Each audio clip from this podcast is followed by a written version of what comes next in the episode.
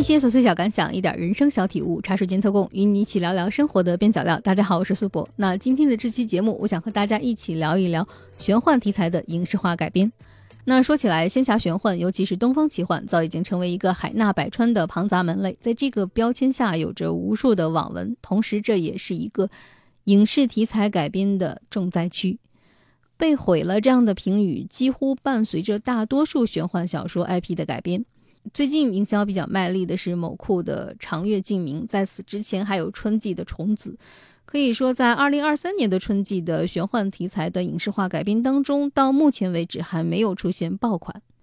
那既然说到了玄幻题材的影视化改编，在此之前我们还是要来普及一下什么是玄幻。据说“玄幻”这个词汇最早来源于黄易的作品，那后来在两千年左右，网络文学。创作的一个高峰期当中，许多夹杂着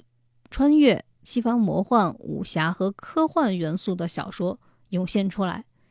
因为它繁杂混乱、难以定性，所以大家逐渐统一归纳成一个词——玄幻。所以严格来说，仙侠玄幻并非是一种固定的类型，而是对某一种题材元素的约定俗成的合称。通常我们所说的玄幻小说，其实是指脱离了现实范畴的一切文学，而奇幻、魔幻、玄幻、科幻、仙侠等都属于幻想类的小说。当然，这其中也有一部分大杂烩，是好几个元素一起杂糅，很难以明确的分类。总体来说，玄幻最重要的一点就是它的剧情必须在完整的世界观为基础上进行一种幻想创作。与魔幻建立在西方元素的魔法基础上不同，玄幻大多数是建立在东方元素基础上的故事，基本属于传统的东方幻想类的小说。作为一种类型，玄幻也有很多的受众。那不知道大家有没有注意到，最近几年的玄幻题材的影视化改编，有一个非常陈旧的套路。也就是说，虽然我们看到了无数属于东方的瑰丽想象，但无论多么庞大的叙事，我们还是能从大同小异的世界观里看到几乎雷同的爱情故事。复杂神秘的设定往往只是用来烘托主角高贵身份的一个背景，万变不离其宗。故事内容的核心还是男女主角之间比较套路的爱情关系。在最近几年的玄幻的影视化改编当中。在很多古风仙侠的设定里，几乎所有的人物成长都需要用爱情来失恋。在这里，我真的很想问一句：恋爱脑是东方特色吗？在西方文学的设定里，魔界很奇幻，人物的成长是要靠拒绝诱惑来一路披荆斩棘。哈利波特也很奇幻，主线是集中于主人公和正义人群如何来破除来自威权的恐惧。但是画风转到中文世界里，在我们的玄幻设定当中，永远是爱情，爱情，爱情。不论是 BG 还是 BL，总之在人鬼妖魔神仙等诸种物种的设定当中，不爱的死去活来，就无法推进剧情。那说起来，随着时代的发展，高投入和精细化工业化改变了五毛特效的尴尬，但在很多时候花了很多钱的空洞特效之下，我们仍然看不到角色成长的意义在哪里。从这个角度来说，玄幻的影视化改编真的很难吗？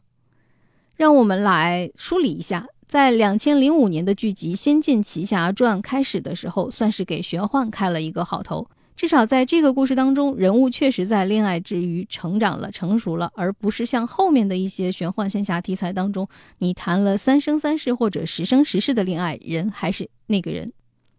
对于在节目刚开始提到的某库的这部《长月烬明》的剧集原著，我并没有读过，但从小说的题目看，它有着非常普通的网文风，黑月光拿稳 BE 剧本。最近几天，如果想在社交媒体上不刷到它，都很难。但我觉得，如果它的口碑和收视率无法再继续攀升的话，不要说成为爆款，可能对于投资方来说，过损一点都会成为一个问题。如果认真梳理一下我们所熟知的带有玄幻题材的仙侠剧，其实可以看到中国古装电视剧发展的一个脉络。因为仙侠并不是一个完全独立类型的存在，究竟是从什么时候开始，我们的玄幻？题材当中只剩下爱情、爱情、爱情了呢？如果把时间长度拉长一点的话，我们可以以三个剧来为观察样本，来看一看它的创作途径是怎样产生转变的。首先，我们不得不提到2005年的剧集《仙剑奇侠传》。如果现在回想来看呢，《仙剑奇侠传一》播出的时候，武侠剧的兴盛时期还没有完全的过去。同年在播的武侠剧有《天下第一》《小鱼儿与花无缺》等等。事实上，武侠与仙侠之间的联系千丝万缕，《仙剑奇侠传》的出现，某种程度上也可以被视为武侠剧的一种革新和扩容。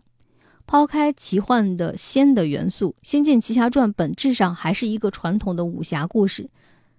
渔村的店小二李逍遥原本是一个不学无术的小混混，机缘巧合之下得到了蜀山九剑仙传授的御剑术等法术，一路过关斩将，打怪升级，结识了一众好朋友，并肩作战，并最终成长为一代剑侠，打败了大反派拜月教的教主，拯救了黎明苍生。那剧中的李逍遥与赵灵儿、林月如的感情纠葛，我们可以完全与《倚天屠龙记》当中的赵敏与周芷若。《武林外传》中的朱七七与白飞飞这种经典的红白玫瑰模式来做对照。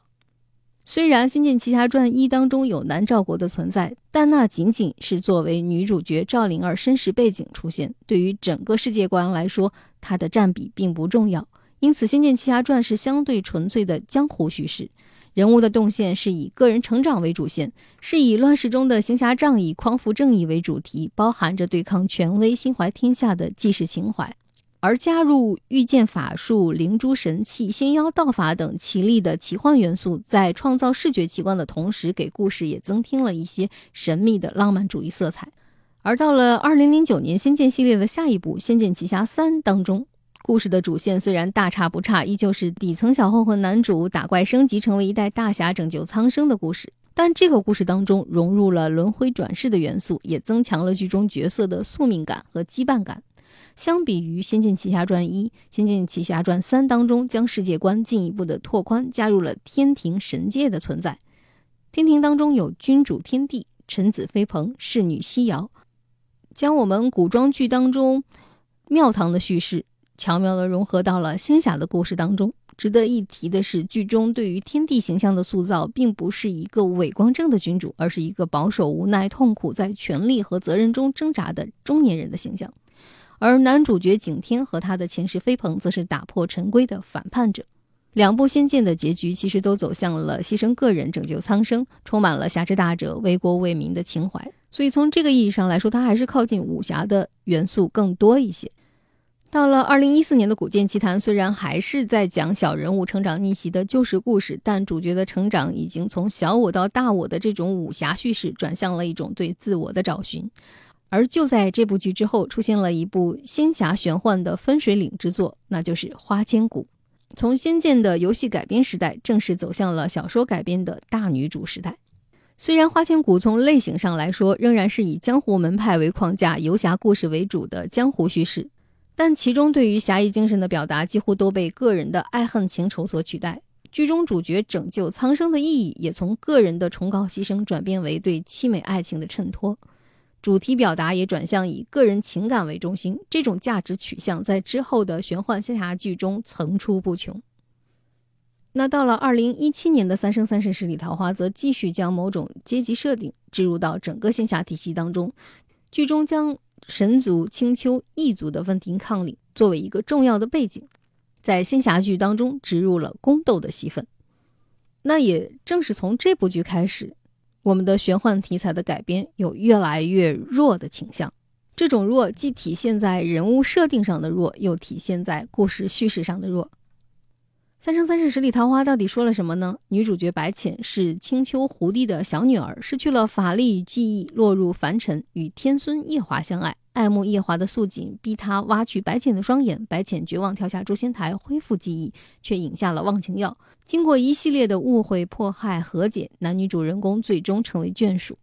看上去是真爱冲破了三生三世，实际上只不过是借着反复的失忆梗来讲述的老套爱情故事。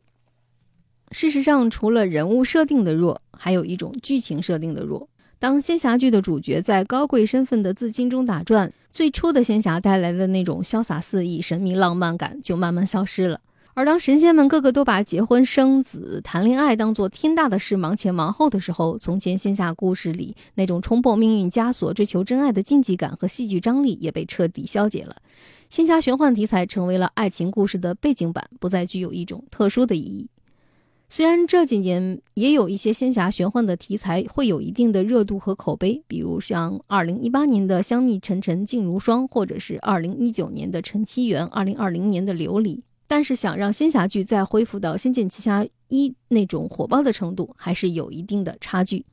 不光是女性向的玄幻仙侠剧难以出现爆款，其实男频小说改编的玄幻剧也没有出现爆款。因为事实上，从内容本身来看，南屏 IP 所沿袭的武侠小说的套路，也就是底层男主的打怪升级和逆袭的故事里，也鲜少有改编的可圈可点的剧作。事实上，南屏小说的影视化改编一直存在着一定的矛盾，也就是说，影视剧的很多受众是女性观众，但南屏小说中的主要读者却是男性观众而已。而很多男频小说当中常见的一种暗黑风啊、大开金手指啊这样的爽文风格，并不完全适用于影视化的改编。第一是在改编尺度上不好拿捏，改的不会彻底；第二就是在当下的市场当中很容易舆情翻车。披着玄幻仙侠外衣的古装甜宠剧，在我看来就是更加难以成为爆款。因为它当中所宣传的那种被男性宠爱与呵护就是女性存在的最大价值的这种价值观，完全不能吸引新时代的女性观众。在影视剧的背后，往往折射的是一种社会心态，而玄幻仙侠的古装剧所描绘的，通常都是当代人的所思所想。对于某些含有玄幻仙侠题材的古装甜宠剧来说，它所刻画的女性人物的自我意识仍然处在非常初级阶段的初级阶段。可能他们生活的重心不是和同性勾心斗角，就是为男性争风吃醋。而在目前我们所能够看到的玄幻题材的影视化改编当中，我们鲜少能够看到一种女性对自我价值独立的思考，以及通过奋斗创造出自己的生存天地。而可能这样塑造人物的作品才具有真正的进步意义。因此，在玄幻题材的这种影视化改编当中，无论是男频小说还是女频小说，都越来越难出现爆款。我觉得仙侠玄幻的这种题材，作为一种东方传统文化影响下的特有题材，很多剧起源于一种传统神话，或者是对于神话的再创作、再想象。它当中有很多中国文化的古典韵味、写意之美，也能够容纳一些天马行空的瑰丽想象。那如果仅仅作为一种甜宠爱情故事的佐料来讲的话，其实是浪费了这个题材。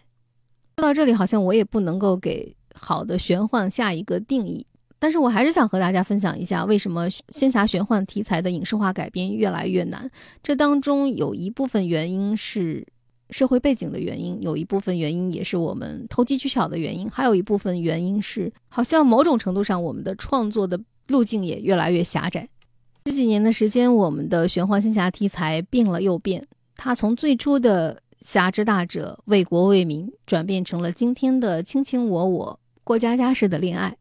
是我们在变得越来越幼稚吗？还是其他的什么原因？我觉得这背后有许多能够引起我们反思的地方。下一个爆款在哪里？我不知道，但我还是希望能够有一些多元化的、多题材的玄幻仙侠题材的改编，而不仅仅只停留在现在越来越萎缩的甜宠市场上。那今天想和大家分享的就是这些。茶水间特供，与你一起对抗生活的枯燥与无聊。我是苏博，咱们下期见。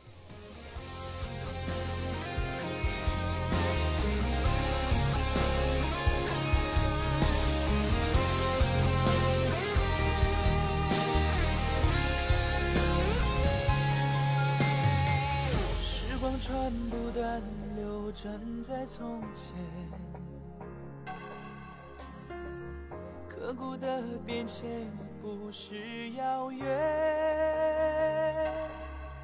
再有一万年，深情也不变，爱像烈火般蔓延。几十条长线盘旋在天边。沉浮中以为情深缘浅，你再度出现，我看见誓言，承诺在水天之间。